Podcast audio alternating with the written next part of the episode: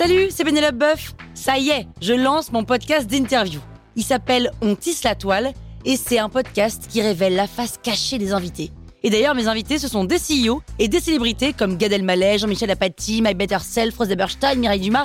Et évidemment, je pose des questions qu'on n'ose pas toujours poser et je leur fais faire des tests, des challenges, je leur fais jouer l'harmonica, grignoter des trucs, bref.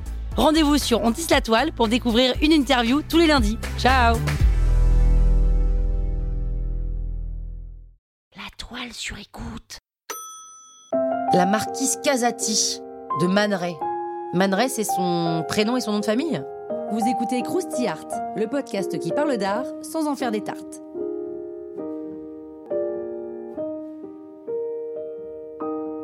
Man Ray, c'est un des grands photographes du début du XXe. Il est surtout connu pour son travail, tout à fait novateur, avec les dadaïstes et les surréalistes. Déjà, Man Ray est photographe professionnel. Il bosse pour le fameux magazine de mode Harper's Bazaar. Et compte tenu de la complexité des procédés photographiques de l'époque, où les négatifs sont des plaques de verre, ce détail a son importance, puisqu'il signifie que Man Ray maîtrise parfaitement la technique et qu'il ne laisse rien au hasard. Enfin, presque rien. À l'époque à laquelle Man Ray commence la photographie, elle est considérée comme un médium qui ne présente aucun intérêt artistique. Beaucoup la considèrent comme un outil technique mécanique, assez pratique certes, mais en aucun cas artistique, parce qu'en définitive, le passage par l'appareil tue toute expressivité. Alors c'est faux, hein et des gens comme Man ou les pictorialistes vont travailler à faire admettre que la photographie relève bien du champ artistique. Pour Man les pictorialistes sont des ringards qui reluquent trop du côté de la peinture. Or, pour lui, d'une, la peinture c'est quelque chose de dépassé, et de deux, la photographie doit chercher ses propres moyens d'expression. Et pour ça, il faut expérimenter les choses. Ce qu'il fait. Le portrait de la marquise Louise Casati témoigne de cette recherche mise en œuvre par Man.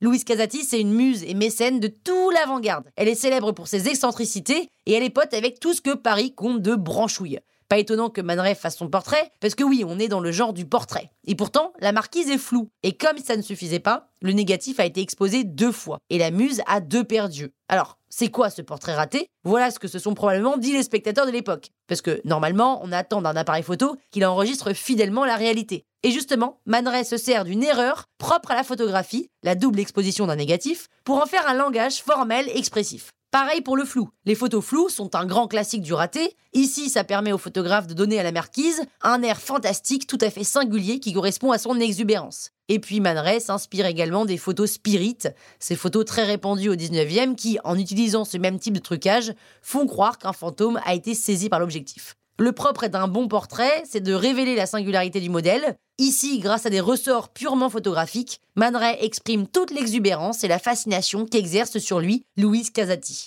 Et malgré le côté mécanique du procédé photographique, il parvient à produire de la poésie et du fantastique. Et cette marquise est complètement hallucinée, mais tout à fait hallucinante. Croustille, hein? La toile sur écoute.